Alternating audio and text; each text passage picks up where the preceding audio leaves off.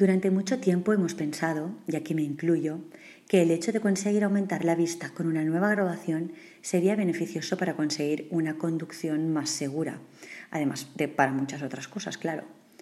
Sobre todo en el caso concreto de las personas más mayores, de 60 años en adelante. Se hacen unas gafas nuevas y como consiguen llegar al 100% de vista, lógicamente pueden seguir conduciendo sin problemas. Y sí, suena lógico, pero realmente no es cierto. Cuando sufrimos un accidente o le damos un golpe al coche, pensad, ¿qué es lo que normalmente solemos decir? En la mayoría de, de, las ocasiones decimos que no hemos visto el coche que venía o no hemos visto el poste o el pilar. ¿Y qué agudeza visual pensáis que se necesita para ver un coche o un pilar? ¿Creéis que está justificado el accidente o el golpe si en vez de ver el 100% viéramos el 70%? La respuesta a esta pregunta claramente es que no. Las investigaciones al respecto indican que tener un 50% de agudeza visual o tener un 100% no implica estadísticamente ninguna diferencia en el número de accidentes de tráfico. Es más, los estudios han demostrado que no hay un incremento en el riesgo de accidentes cuando la agudeza visual está comprendida entre el 30 y el 100%. Una persona que ve el 30% no tiene más probabilidades de sufrir un accidente que una persona que ve el 100%. Si la cantidad de visión, dato que nos da la medida de la agudeza visual, no es importante para conducir, ¿qué habilidad o habilidades visuales sí lo son? Para que la conducción sea segura, debemos poseer unos movimientos oculares precisos. Especialmente tenemos que ser capaces de mantener la fijación en un objeto, que es un factor estrechamente relacionado con la atención visual. Otra habilidad relevante en esta tarea de conducir que ya, mm, ya que debemos decidir dónde ponemos nuestra atención, si a la carretera o al GPS o a encender la radio o andar eh, un audio con el móvil, necesitamos ser binoculares al conducir.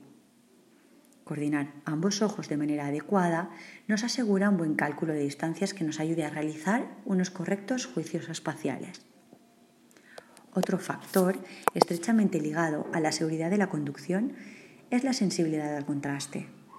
En las personas operadas de cirugía láser, eh, o bien LASIK o PRK, es muy frecuente la pérdida de sensibilidad al contraste, aún resultando exitosa la intervención y consiguiendo el 100% de la agudeza visual. Además de la disminución de la sensibilidad al contraste, el láser no es bueno para la conducción debido a otros efectos secundarios como podrían ser los halos o la visión doble, los deslumbramientos molestos o imágenes fantasmas y fotosensibilidad. Hay una relación directa entre la sensibilidad al contraste de nuestra visión y los accidentes de conducción. Y la clave no es la agudeza visual, como ya hemos dicho antes, sino la sensibilidad al contraste.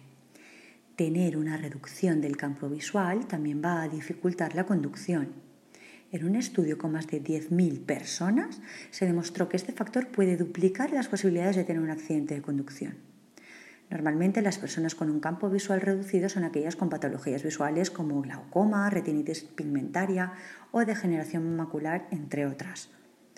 Hay una serie de factores cognitivos muy determinantes para la tarea de conducir, como la memoria, que nos ayudará a saber dónde tenemos que ir y cómo hacer para llegar hasta allí las destrezas perceptivas visoespaciales o de cierre visual y las destrezas ejecutivas que involucran la toma de decisiones.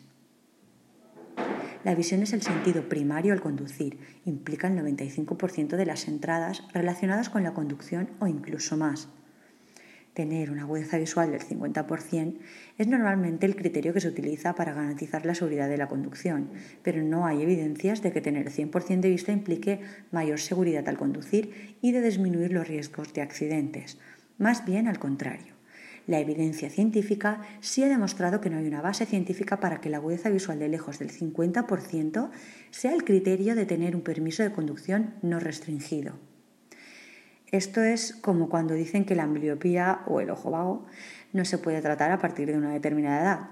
La evidencia científica hace muchos años que demostró lo contrario, pero aún así se sigue repitiendo una y otra vez.